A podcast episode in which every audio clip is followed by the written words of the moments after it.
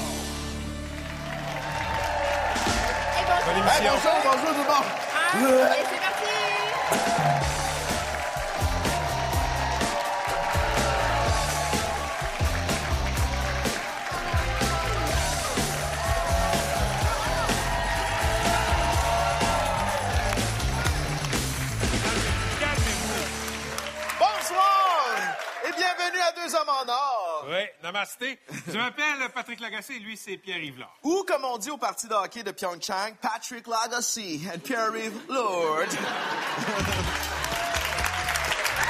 Ce soir à l'émission, on reçoit le médecin Simon-Pierre Landry pour parler du salaire des médecins spécialistes. La réalisatrice Sophie Lorrain. Le grand Marcel Sabourin. Laurence Morin et son jeu vidéo qui fait mal. Et le comédien Thomas Baudouin. Entrez pas trois.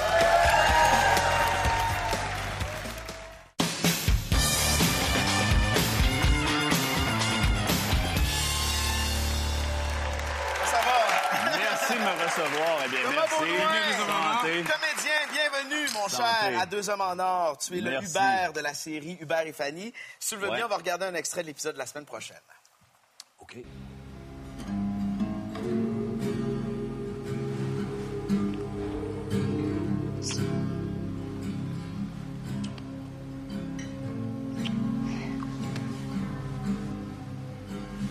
C'est pas l'envie qui manque, puis euh, j'aurais enfin un statut Facebook à la hauteur. Baiser à la morgue, check. Mais euh, Tu t'es réconcilié avec Guillaume? euh, non. Mais il m'a relancé, on se soupe ensemble ce soir. OK. Je savais pas pourquoi il m'avait appelé, mais j'ai pas voulu empirer vos affaires. J'apprécie. On va se le dire, t'es beau bonhomme, t'es très médiatisé ces temps-ci.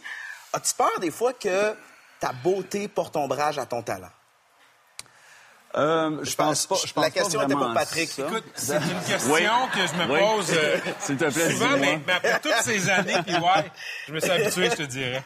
On mais c'est ça. Toi, toi, aussi, tu comment tu vis ça? C'est lourd. C'est lourd, je trouve ça lourd. J'essaie de pas penser à ça, pour être honnête. J'essaie pas parce que je- j'essaie de focuser plus sur le, sur le travail de, de l'acteur, de- du jeu, dans le fond.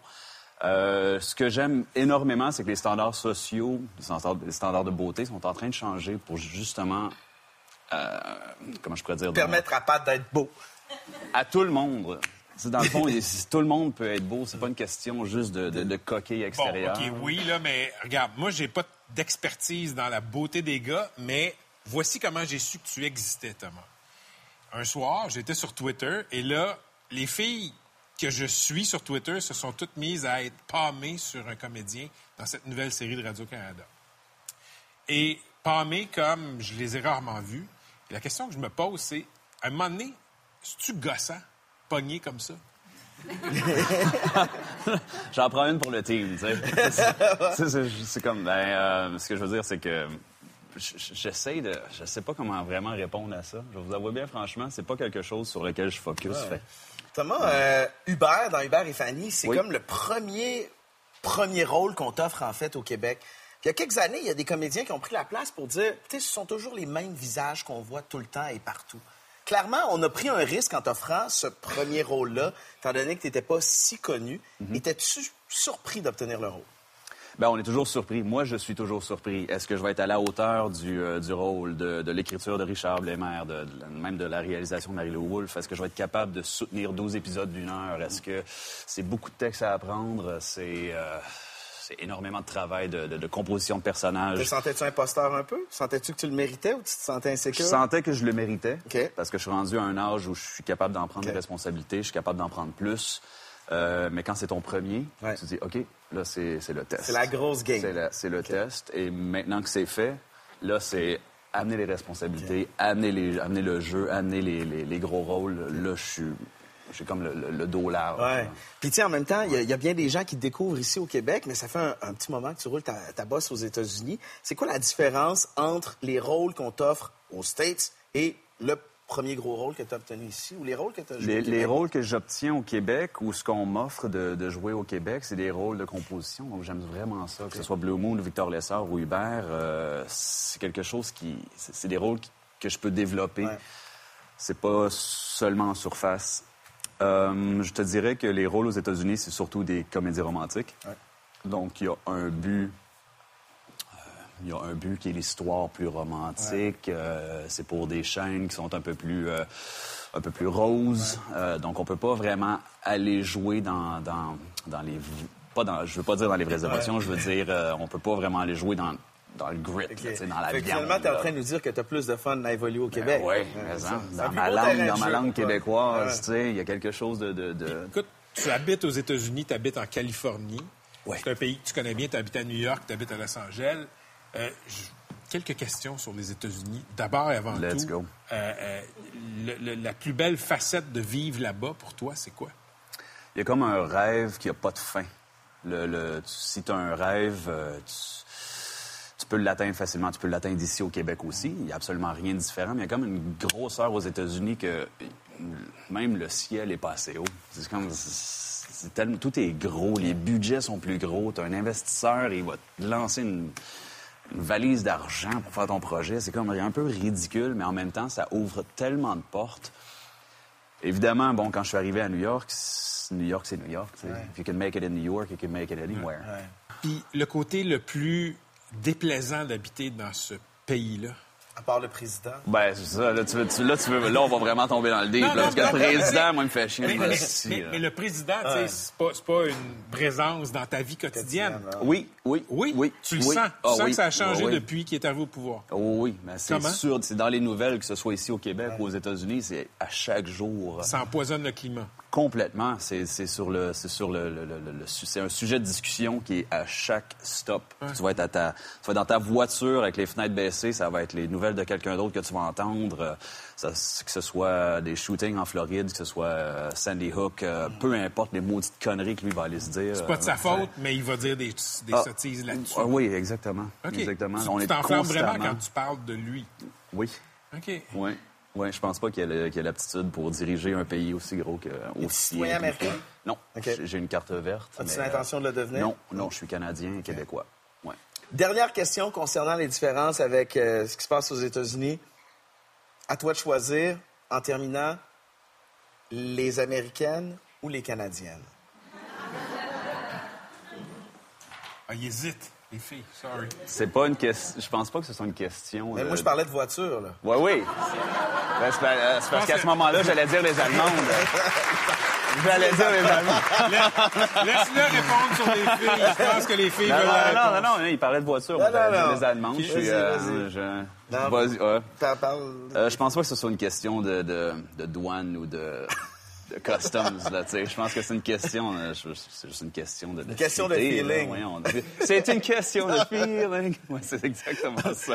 On te suit dans Hubert et Fanny à Radio-Canada. Thomas Baudouin, ça a été un grand plaisir d'apprendre à te connaître, mon cher. Merci d'être venu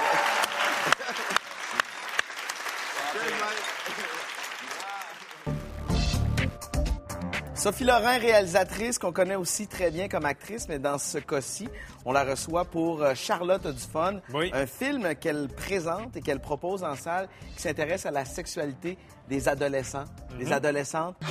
Excuse. Mais Samuel, c'est un gars incroyable puis sensible. C'est mon homme sœur. Éventuellement, tu vas avoir des enfants adolescents. Toi, tu as un adolescent? boy! Presque. Moi, j'ai un pré-ado. Est-ce que c'est un film que vous leur montriez? Oui, parce que essayer de parler de sexualité avec un pré-ado ou un ado, euh, C'est pas vendeur. c'est pas vendeur.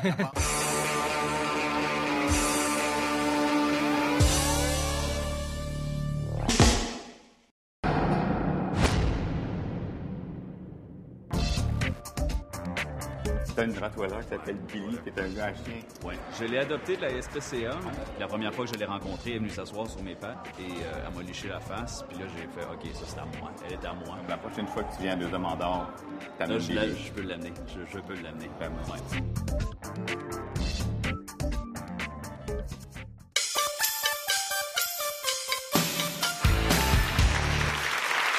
Sophie Lorrain, comédienne, réalisatrice, productrice, bienvenue à Deux Hommes en Or. Merci. Euh, Sophie, dix ans après les grandes chaleurs, Oui. tu reviens à la réalisation au cinéma avec Charlotte a du fun. Avant de te dire ce que j'en ai pensé, on va regarder un extrait de la bande-annonce. OK. J'essaie pas de flirter avec toi, là, si c'est ça qui te... Oh non? Les gars du magasin, ça a comme rien à voir avec les gars du secondaire. là. Charlotte! Ouais, ils sont vraiment chill. Ils sont polis. Ouais, mais bizarre. Tu sais, c'est comme un intello, genre. Je te trouve cute. Mais je sais que tu sors d'une peine d'amour. Juste de même dans le ton. On était fou moi, je sais pas. Salut, Charlotte! Je me sentais super mal. J'étais comme, je suis une salope dans le mauvais sens du terme, mais non. Salope dans le bon sens du terme. Dans la vie, si tu veux pas dépendante affective, faut que tu sois libre, hein? Sophie, j'ai adoré ça. OK? J'ai trouvé ça brave de choisir de traiter euh, de, sexualité des jeunes femmes parce que historiquement, c'est un terrain qui est miné. Et justement, parce que c'est miné, parce que la société a toujours eu peur de ça, comme réalisatrice, c'était quoi le piège de Charlotte a Ben, c'était ça le plus gros piège. C'est le scénario en soi, mais c'est ça aussi qui était intéressant pour moi. C'était le défi à relever. Comment représenter ces jeunes femmes-là, que je voulais d'ailleurs euh, que les actrices, que les actrices aient l'âge des, des personnages qui étaient inscrits au Elles sont pas scénario. plus vieilles Non. jouant des filles de 17-18. Non, non, non. Ce sont des Elles ont cet filles. âge-là. de- oui. Et, et- et de leur donner la parole sans, euh, sans jugement, sans morale, que ça reste drôle, que ce soit charmant, qu'il n'y ait pas, le, le- en plus, le regard des adultes, parce qu'il n'y a aucun adulte dans le film. Et, Les et- adultes sont des. Ouais. Exactement. Et, et de donner tout ça, à tout ça un certain esthétisme qui fasse que ça soit joli, pas vulgaire, et que notre attention soit portée surtout sur les dialogues euh, plus que le surrounding, si je peux m'exprimer Oui, ainsi, oui, parce que ça se passe dans un, un magasin, magasin de jouets. jouets où on s'entend qu'en général, c'est une orgie de couleurs. Là, puis je me disais, mon Dieu, le monde va regarder tout, tout, le jeu de Monopoly, mais ils, ils regarderont pas mes actrices. D'où le choix du noir et blanc. En grande partie, le choix du noir et blanc, oui. Prends-moi par la main, OK? Parce que ces trois comédiennes-là Oui. qui sont très, très bonnes, euh, mais ce Les sont... gars aussi font une belle job, hein? Oui, mais, font mais, mais bon. l'histoire tourne autour Oui, de ces oui, trois filles-là. faut le dire. Mais ces trois jeunes femmes-là qui jouent ces rôles-là Oui. ont l'âge de leur, euh, de leur personnage. Personnage. Elles vivent ça probablement, Oui, l'éveil à la sexualité, etc. Oui. Il y a un défi de réalisatrice là-dedans à prendre ces filles-là et les faire jouer ces personnages-là. Oui. Mais il y a un défi humain aussi là-dedans. Ben, il y a un défi humain, c'est sûr. Euh, Marguerite, quand on a travaillé ensemble, il faut dire qu'on avait déjà travaillé ensemble sur Nouvelle Adresse, où elle jouait, une, ben, elle jouait une jeune fille de 14 ans alors qu'elle en avait 12 dans OK. la vie. Ça sera toujours son, son dilemme. Mais euh, euh, oui, il fallait ajuster ça, puis aussi leur faire comprendre aux filles. Puis c'est des filles extrêmement intelligentes. Hein. C'est trois actrices très, très, très brillantes. Rose avait travaillé avec moi sur La Galère aussi. D'ailleurs, quand elle est rentrée dans ma salle d'audition, tu peux-tu croire que je l'ai même pas reconnue alors que je l'ai dirigée pendant cinq ans? C'est pour vous dire à quel point ça change un enfant. Euh, mais quand je les ai, tu sais, de les retrouver là, puis de, il y a un lien de confiance qui doit se faire. Oui. Puis je, je pense qu'elles ont eu assez confiance, puis elles ont été euh, assez ouvertes pour aller au bout de l'expérience, malgré les difficultés. Parce que Parce c'est que le matériau, c'est quand même l'intimité. Oui, le matériau, c'est l'intimité. C'est aussi euh, de ne pas avoir peur d'assumer ce qui se passe dans le Oui, film. oui. C'est-à-dire qu'ils sont dans le parc, boivent de la bière, fument des joints, euh, je m'excuse, mais parlent des Oui, gars, parlent de cul un peu. euh, puis après ça, ben, ils sont dans un party, ils ont du fun, ils sont un peu, euh, tu sais, ils ont un petit côté, ben, ils ont un côté adolescent, là, où ils disent euh, des grandes vérités, puis leur contraire deux minutes après. Puis, puis d'endosser ça, puis de faire en sorte aussi que de le nuancer à l'extrême pour qu'on qu'on y croit, que le dialogue n'est pas pas l'air... racoleur. Et que ça soit jamais racoleur, puis que il n'y a pas de- il y a pas d'adultes qui vont intervenir avec qui elles vont jouer à un moment donné, qui va faire en sorte que, ah, ils vont s'ajuster, un- elles vont s'ajuster à un adulte. Tu sais, ça Mhm. n'arrive pas, ça, pendant le film. Il n'y en a pas de ça. Charlotte a du fun. Ouais. C'est que Charlotte a une peine d'amour. Ouais. Et là, Charlotte décide qu'elle va céder à tous ses désirs. Elle va coucher avec tous les gars avec qui elle a envie de coucher et elle se fout de ce que le monde que pense. pourra. Mais à un moment donné, la réalité la rattrape et elle se fait traiter de salope par des filles autour d'elle. En On n'en sort jamais, dans le fond. En fait, il y a deux choses. Il y a le fait que cette sexualité-là dont on parle, qui est assez ouverte, qui, qui est assez facile pour les gars du même âge, faut Ouais. bien le dire. Les gars, on va leur dire, ben mélange tes transports. Mais les petites filles, euh, c'est pas, pas pareil. Là. Elles sont prises avec ça. Les hormones dans le tapis, elles aussi. Ils n'ont pas grand monde à qui, avec qui échanger à part leur père. Je veux dire, il n'y a pas de réponse facile à ça. Faut, elles existent aussi souvent dans le désir, dans le regard d'autrui. Puis, c'est c'est pas une histoire d'abus, hein, Charlotte, pas du tout, là. C'est une comédie. Mais il y a un moment où la vague est trop forte. Puis là, elle se dit, oh mon Dieu, je pourrais pas, je pourrais pas. Et avant même que la vague commence à se lever à l'horizon, elle va prendre les devants. Puis elle va, elle va s'auto-punir elle-même. Et ça, c'est excessivement féminin, ça. Ça n'a même pas besoin de devenir d'autrui, c'est dans nos gènes. Ça, ça... Ah! Mais, ah. mais c'est intéressant ce que tu dis là. Ce que, tu appelles être dans nos gènes, moi, je pense que c'est culturel Ben et oui, historique. ben oui, c'est sûr, mais on, veut, sans- on, on- on veut pas que les jeunes femmes aient une sexualité Pas du débridée. tout. La, la- la- la sexualité des jeunes femmes a toujours été très contrôlée. D'ailleurs, la religion Oui. a servi à ça, euh, Absolument. puis elle sert encore à ça. Oui. Oui, tout à fait. Puis c'est dur aussi parce qu'à cet âge-là, euh, est-ce qu'on fait vraiment la différence entre, entre l'amour, entre le désir, entre l'amitié qui vient se mêler dans tout ça aussi? C'est c'est complexe. Ce sont des moments de vie complexes qui ne se- qui ne s'expliquent pas qu'en en une seule phrase. Tu as été adolescente, Ben évidemment. oui. Toi aussi? J'étais adolescent. Et après avoir vu le film, je ne retournerai vraiment pas là. Euh, mais écoute, est-ce que c'est plus facile d'être une adolescente par rapport à ses désirs, sa sexualité en 2018 que quand toi tu l'étais? Euh, Je crois pas. Honnêtement, je crois pas. Parce qu'aujourd'hui, il y a- il y, a des couches d'affaires qui, qui sont venues se superposer les unes sur les autres. Euh, par exemple, euh, dans le film, on, on croirait que c'est plus difficile aujourd'hui d'assumer sa sexualité, mais les jeunes sont terriblement euh, à l'affût de tout ce qui est sexuel, mais il y a la porno qui est venue s'inscrire aussi là-dedans. Facilement a- accessible, Très oui. facilement accessible, puis qui, qui mélange les choses, puis qui mélange le monde aussi. Comment est-ce qu'on fait la différence? Comment est-ce qu'on se trouve sans correspondre à, à des dictats qui, qui nous amènent dans des zones complètement euh, incroyables? Euh, je ne veux pas tomber dans un parallèle facile, parce qu'on n'est pas dans, comme je disais tout à l'heure, tu sais, Charlotte a du fun, c'est Charlotte a du fun. Il y a quelque chose de, de frais là-dedans, De que- ludique, de oui. Mhm. puis de festif, puis que je veux sauvegarder, puis que je veux, je veux vraiment, euh, c'est ça que je veux qu'il ressorte du film, tu sais, c'est le côté charmant de l'affaire. c'est ça qui ressort, oui. Ben, tant mieux si ça, c'est c'est ça qui, qui prime parce que c'est pas facile d'être un ado, mais ces jeunes filles-là sont une génération en devenir et je pense que dans le film, ce, qui- ce que, ce que le film dit aussi, c'est que elles s'en vont vers quelque chose d'intéressant. Elles vont devenir des adultes intelligentes et, et elles le sont parce qu'elles le sont déjà. Elles se posent des bonnes questions, elles ont du fun, elles ont du plaisir. Oui, c'est paradoxal par moments, c'est contradictoire, c'est n'importe quoi. Comme la vie. Mais c'est ça. Elles sont magnifiques. Ah, le film est magnifique. Ça va décoiffer les adultes un peu, mais, Oui, je pense que ça mais, va découvrir. mais le cinéma et les adolescents, adolescentes, c'est à ça que ça sert. Ça fait que ça s'appelle Charlotte a du fun. Allez voir ça. Ça sort vendredi prochain. Bravo. Merci d'être venu.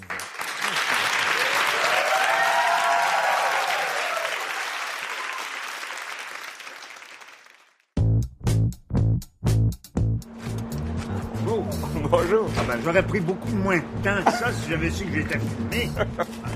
Ça aurait été rapide, rapide, rapide. Je me serais enfargé, je serais tombé, vous m'auriez ramassé. Ah, il est défiguré pour la vie. Mais il en reste pas beaucoup de vie, alors pas grave. Par contre, le... vraiment, stationnement parallèle impeccable. Bravo. Ben non, je suis bien loin du, du- du trottoir, ça n'a pas de bon sens. C'est une honte. C'est pas la première honte de ma vie ni la dernière. Marcel Sabourin, je pense que c'est ton coup de cœur, puis ouais. Ben, ça fait longtemps, moi, que je tanne l'équipe. Je leur dis que j'aimerais ça m'entretenir avec Marcel Sabourin. Le timing est Pourquoi? parfait. Ben parce que je trouve que c'est un, c'est un, c'est un monument. C'est quelqu'un qui a pavé la voie à tous ces jeunes artistes qui ont leur place maintenant. Marcel Sabourin, c'est aussi la voix et le visage euh, euh, d'une campagne contre la maltraitance euh, des aînés. On est plus fort que la maltraitance. Quelle tête. Ah, quelle tête, quelle voix, Ah, quelle écoute, tête. il, quand il- ça- il- il apparaît une seconde et demie, puis Ça- bang, ça il vole tout. la scène.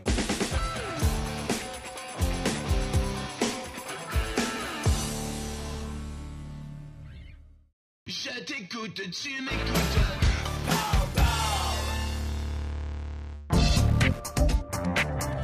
Toi, Pat, quand tu vas être vieux, tu vas être un vieux malcommode euh, qui a une opinion sur tout, là? Probablement. Comme maintenant, là? Oui. Toi, tu vas être encore fat et obsédé par ton image? Ah, non.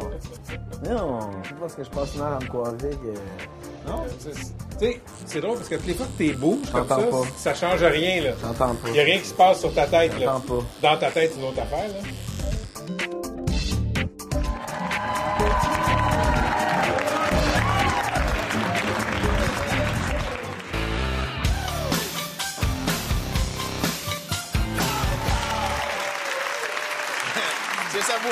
Bienvenue à Deux Hommes en Or. Hey, merci. C'est un grand plaisir de vous recevoir à Deux Hommes en Or. Surtout que le nom de notre émission, c'est une référence directe à un film culte des années 70. dont je suis un des deux Ben cocus. oui, Yvon, qui est un film osé de, de Claude Fournier dans les années 70, Deux femmes en or. Alors, si ça vous dérange pas, on va faire l'entrevue habillée. Parce que... Ah, OK, c'est pas moi qui se déshabillais. Oh, chose amusante avec Deux femmes en or, c'était France Film qui euh, produisait ça.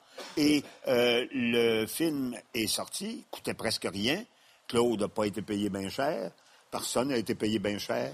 Ça a fait le tour du Québec. Ah oui. Et après, à chaque fois que Deux femmes en or passait dans un cinéma, France Film faisait refaire la devanture du cinéma. Tellement il avait fait d'argent. Ah oui, Claude hein? Fournier, il n'a pas fait un assistant.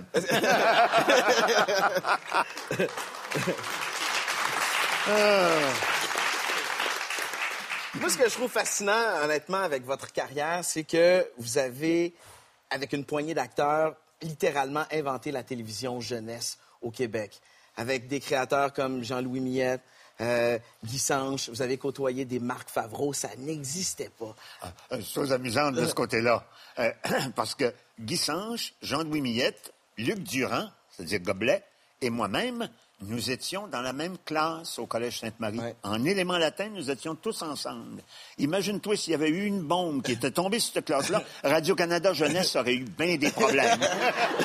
Parce que la ribouledingue, les croquignoles, je veux dire, c'est, c'est, c'est- vous étiez professeur mandibule. Il y a des gens qui se souviennent de ça ici. Ah c'est ah ça, ouais, ouais. ça- ça- Pip, pip, pip. J'ai trouvé! Avez-vous l'impression des fois d'être un des derniers de votre gang? Ah ben je suis, je, Ouais. je- je n'ai pas l'impression, je Ouais. suis un des derniers de ma gang. Oh, chose amusante, à propos de pit pit pit, un jour, je faisais, alors je faisais des grands procès. On était dans le vieux palais de justice. En face, il y avait le neuf palais de justice. Et puis, je me promenais entre deux prises, je sortais, puis je prenais l'air un peu, et puis je vois trois personnes arriver d'une façon très, très animée. Trois messieurs, et il il y en a un qui se décide, puis qui dit, Excusez-moi, Monsieur Sabourin, mais euh, voici le juge un tel, voici le juge un autre, moi je suis le juge un tel. Est-ce que vous nous feriez pit, pit, pit, j'ai trouvé? Entre les deux, entre les deux palais de justice. Alors j'ai fait ça, etc. Eh bien, ils étaient tellement impressionnés par leur jeunesse qu'ils m'ont même pas remercié. Ils sont repartis. Moi, je suis resté là comme un cave. Je venais de faire... Et puis, ils sont partis tous les trois. Et en discutant, oui. Puis là, Dame Plume faisait ci, oui, là, puis paillasson, paillasson. Tu sais, il y a cette période-là de, de télévision jeunesse qui est, euh, qui est très marquante, mais il y a aussi dans la transformation du Québec des gens importants que vous avez côtoyés. Sais, des Claude Gauvreau, ça. Vous avez côtoyé des gens qui sont signataires du refus global. Vous avez côtoyé des gens qui, à un moment donné, ont fait un, un genre de doigt d'honneur à la religion et qui ont amené une réflexion pour un Québec plus artistique, un Québec qui peut se faire confiance et qui se détache du clergé. oui. Qu'est-ce que vous retirez de, de ce Québec-là et comment le Québec dans lequel vous avez grandi a changé? Ils nous ont aidés. Tu parles des gens de refus global.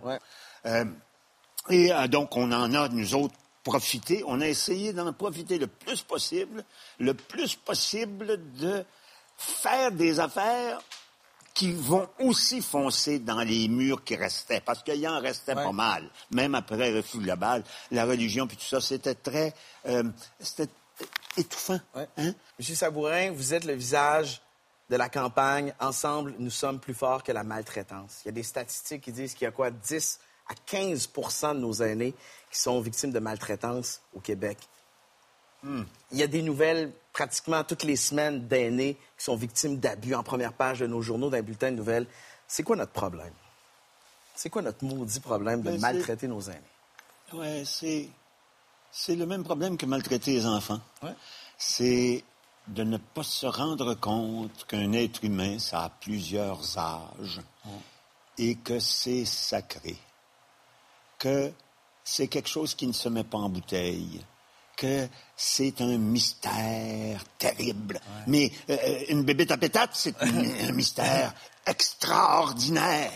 Imagine-toi un être humain, et imagine-toi un être humain trop petit. Vulnérable. Oui, trop petit, vulnérable, trop vieux, vulnérable. Hein?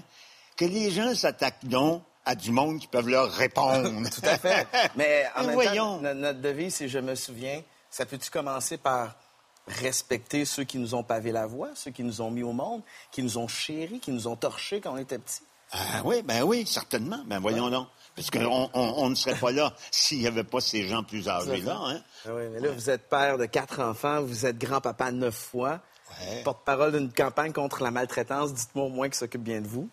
Eh, oh mon Dieu, non, mais c'est moi qui s'occupe. euh, Je ne m'occupe pas bien d'eux. Parce que je suis pas très, je suis fils unique. Hein? Alors je ne suis pas très porté euh, vers les petits enfants puis tout ça, à les materner ou à les paterner ou etc. Ma femme était très portée à ça. Elle en a, c'est formidable ce qu'elle, ce qu'elle a fait. Et moi je suis là. Bien sûr, je les vois grandir, je- mais c'est surtout à l'adolescence. Et par exemple, à Noël, je me suis retrouvé avec deux de mes adolescents, les deux seuls, et j'ai jasé, et on a jasé pendant une heure et demie. C'est le plus beau Noël de ma vie.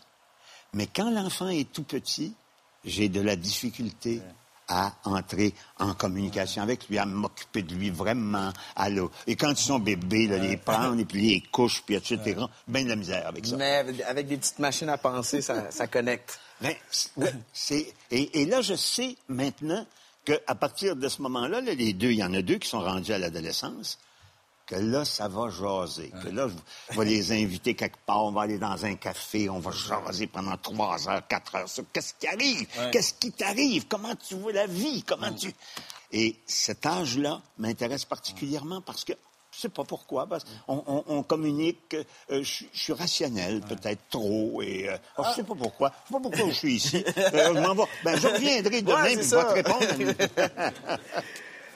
Je peux pas vous laisser filer sans parler de ce recueil. J'allais dire philosophique, mais ce sont des, des pensées.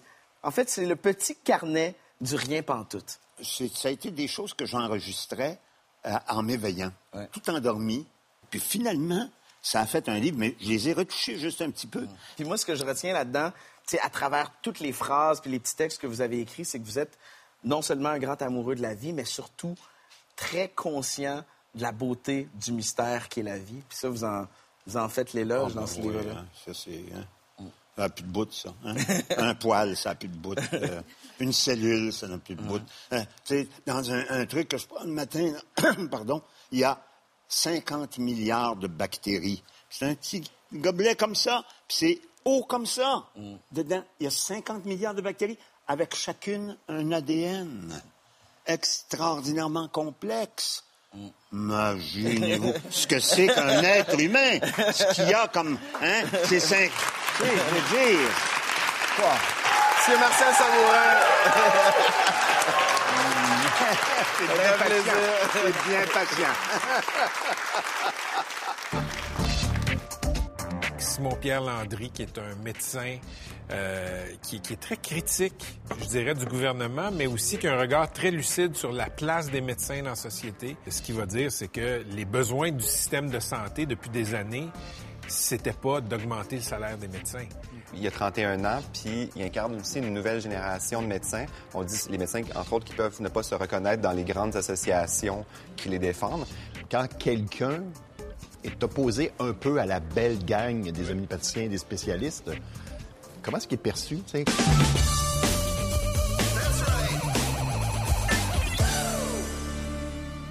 Je t'écoute, tu m'écoutes.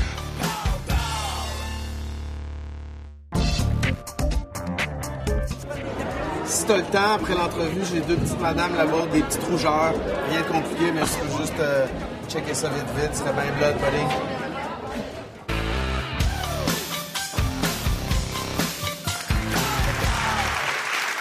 Docteur Simon-Pierre Landry, médecin généraliste. Bienvenue à Deux Hommes en Or. Merci pour l'invitation. Pas de problème. Vous êtes co-porte-parole du ROM. Et ça, le ROM, c'est le regroupement des omnipraticiens pour une médecine engagée, c'est ça? Exactement. Donc, une vue progressiste, disons, sur la médecine.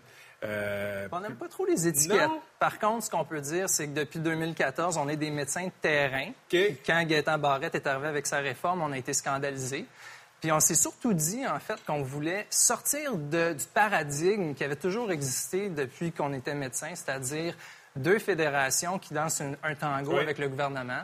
Ou est-ce que tu as deux fédérations qui, leur priorité, c'est la d'augmenter... Fédé des médecins spécialistes et celle des omnipraticiens. Donc, nos syndicats, à toute fin pratique, qui, leur première priorité, c'est d'augmenter nos revenus. Et de l'autre côté, on a un gouvernement qui impose des réformes technocratiques, bureaucratiques à des gens qui travaillent sur le terrain, qui sont déconnectés finalement de ce que nous autres, on veut comme réforme. Fait que vous, au ROM, au regroupement des omnipraticiens pour une médecine engagée, euh, la hausse faramineuse du salaire des médecins spécialistes, vous n'êtes pas pour ça. Non. Ce qu'on dit, c'est que ce qu'on veut comme médecin, c'est une amélioration des conditions de travail. Puis l'amélioration des conditions de travail chez les médecins, ça passe aussi par une amélioration de l'accès aux soins de santé pour nos patients. Je m'explique. Moi, quand je suis dans ma salle d'urgence puis que ça fait 12 heures que mon patient y attend dans la salle d'attente, j'ai beau lui dire qu'il n'y a pas besoin d'antibiotiques, il m'écoute pas. Lui, il se dit J'ai attendu longtemps, Doc, tu vas me prescrire de quoi? Puis je serais irrité aussi si j'étais à sa place, parce que ça fait 12 heures qu'il attend. Donc, ce qu'on veut dire, c'est que quand on améliore l'accès aux Oui. soins de santé, si on prend cet argent-là, justement, pour répondre à la question, puis qu'on se dit on va acheter des services à la population à la place avec ça, bien, ça améliore ma condition de tra- mes conditions de travail, ça améliore ma qualité de travail. Puis comme les infirmières se sont vidées le cœur il y a quelques Oui, semaines, oui. c'est le même principe. C'est cette impression-là qu'on veut retourner à la maison puis dire j'ai fait du bon boulot aujourd'hui, dans ma salle d'urgence, dans ma clinique, à mon hôpital. Depuis 2008, depuis 10 ans, la portion consacrée au salaire des médecins, à la rémunération euh, dans l'enveloppe de la santé au Québec est passée de 12% à 20% C'est un gain immense. Comment on en est arrivé chez les médecins à arracher ça au gouvernement qui est si proche de ces scènes? Je pense que ce qui s'est passé, c'est qu'en 2007, il y a eu une grosse négociation. Il y avait quelqu'un qui était à la tête de la Fédération des médecins spécialistes du Québec qui s'appelait... C'est qui? Gaétan Barrette. Ah, le, le ministre actuel? Euh, absolument. Vous connaissez bien vos, euh, votre politique. Euh, ça peut être absurde un petit peu, oui, parce qu'il a vraiment changé la culture à l'intérieur des syndicats de médecins. C'est sûr que, bon, le rôle d'un syndicat, quand même, c'est d'améliorer la rémunération de ses membres. On s'entend qu'il y a quand même un rôle légitime qu'on doit reconnaître. Mais ce qui est arrivé en 2007, c'est qu'il y a un changement de culture. Gaétan Barrette est arrivé dans sa fédération, il a monté les médecins, puis il leur a dit, vous le valez, on va aller chercher le maximum d'argent possible. Et donc là, on traîne quelque chose qui a été négocié en 2007 entre Gaétan Barrette puis Philippe Couillard, Oui. c'est qu'ils ont repoussé le décaissement de cet argent-là. Puis là, on arrive en 2018, puis là, ben, il faut qu'ils décaissent. Et donc là, l'argent sort des coffres. Mais on le sait depuis longtemps que notre société, le Québec, une des sociétés les plus pauvres au Canada, a fait ses médecins spécialistes, les médecins spécialistes parmi les plus riches au Canada. On le sait depuis longtemps, ça. J'écrivais là-dessus il y a deux ans. Il y avait de la grogne dans la population, pas tant que ça. Pourquoi est-ce que maintenant, en 2018, là, le diable est aux vaches, les Québécois sont si fâchés? Puis c'est pour ça qu'on demande des États généraux. Mais qu'est-ce qui s'est passé en deux ans? C'est parce qu'en 2014, Gaétan Barrette, quand il est arrivé, il a promis la lune aux Québécois. Il a dit, vous allez avoir un médecin de famille, vous allez avoir comme accès ministre, oui. à tous les soins de santé que vous voulez. Vous allez pouvoir voir votre médecin quand vous voulez. Nous autres, en 2014, quand il a annoncé ça avec ses quotas de patients, on s'est dit, un, c'est complètement irréaliste. Deux, la réforme va au contraire causer le chaos dans le réseau, puis on va manquer de médecins en CHSLD. On le voit, là, il y a Oui, des ruptures de oui. services en CHSLD. Il y a eu Et on est obligé de d'envoyer services. les vieux à l'urgence. Ben, exactement. Il y a des gens qui, au lieu de décéder dans leur chambre en CHSLD, sont transférés dans des urgences comme la mienne pour recevoir des soins palliatifs. Ça n'a aucun sens. Aucun sens. Mais ça, c'est des réformes technocratiques qui ont été imposées en 2014 avec une vision de l'esprit qui était simpliste, qui était de dire, ben, on va mettre des quotas de patients, on va mettre la pédale à fond, on va dire aux médecins, vous allez voir des patients, là, un après l'autre. Puis après ça, les gens, ils sont déçus. Puis je les comprends qu'ils soient déçus. Mais, docteur Landry, de toute ma vie adulte, les urgences ont été un foutoir. Ça a été super difficile, un peu partout, d'avoir des services à l'urgence dans des temps raisonnables. Ça, c'est pas nouveau.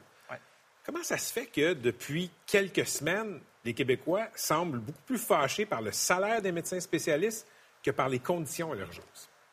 Mais je pense qu'ils sont fâchés des deux. Moi, je pense qu'on ne peut pas sortir la question de la rémunération de la question de l'accès aux soins de santé. Je Il faut un dit. lien entre les deux. Mais je pense que c'est normal de faire ce lien-là. Je pense qu'il y a un lien aussi. C'est-à-dire que euh, quand je dis oui, on peut prendre cet argent-là puis acheter des services, ça veut dire plus de lits aux étages. Ça veut dire que moi, au mois de janvier, il y avait 200 de taux d'occupation dans mon urgence. Fait que j'ai 20 places, mais j'ai 40 patients. Ça, ça veut dire des corridors partout à gérer.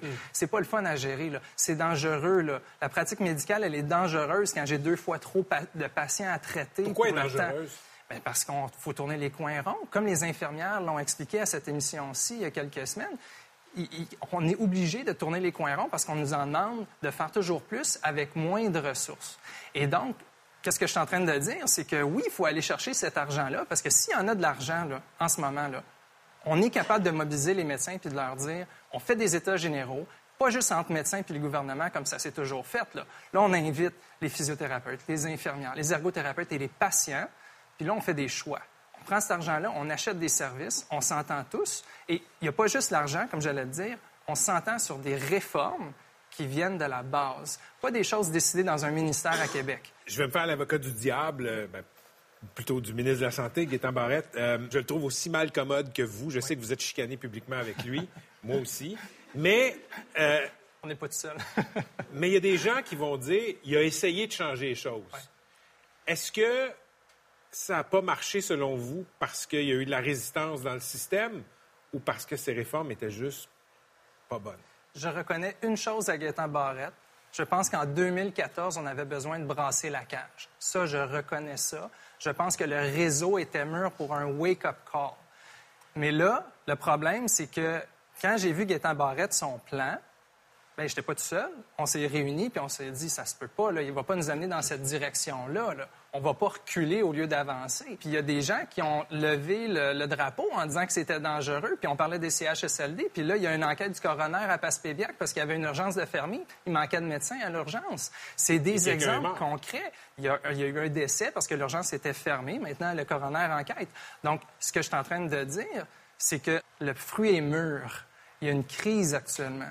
C'est une opportunité. C'est une opportunité pour dire à tous ceux qui ont été fâchés par la, réforme, là, on s'assoit autour d'une table. Puis là, on négocie. Puis on négocie pas juste des conditions salariales. On négocie des réformes, notamment l'interdisciplinarité. Nous, on promeut ça.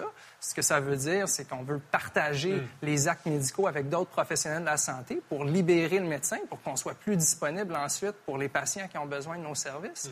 Donc, c'est cette philosophie-là qu'on a besoin, briser les silos. Et là, il y a une crise. C'est le temps d'y faire, les États généraux. C'est une belle idée, mais j'ai pas l'impression que le diable, pardon, Gaétan Barrette va vous écouter. Merci, docteur Landry. Mais la population va peut-être nous écouter.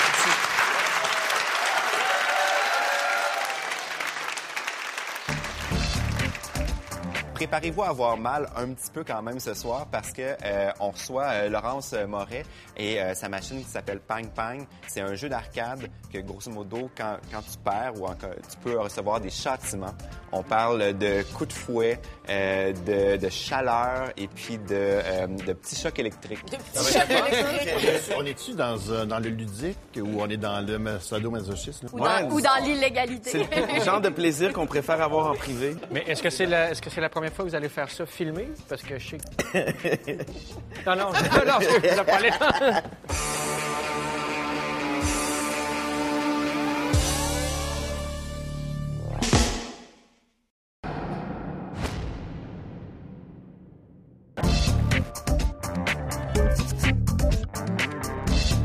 Qu'est-ce que vous avez à dire sur Sophie Lorrain?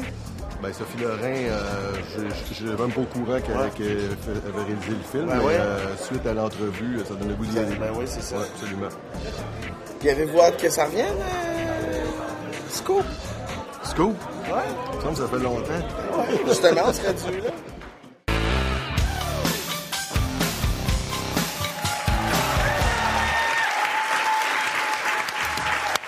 Laurence Baz Moret, euh, inventeur du jeu qui s'appelle Pang Pang. Bienvenue à Deux Hommes en Or. Merci.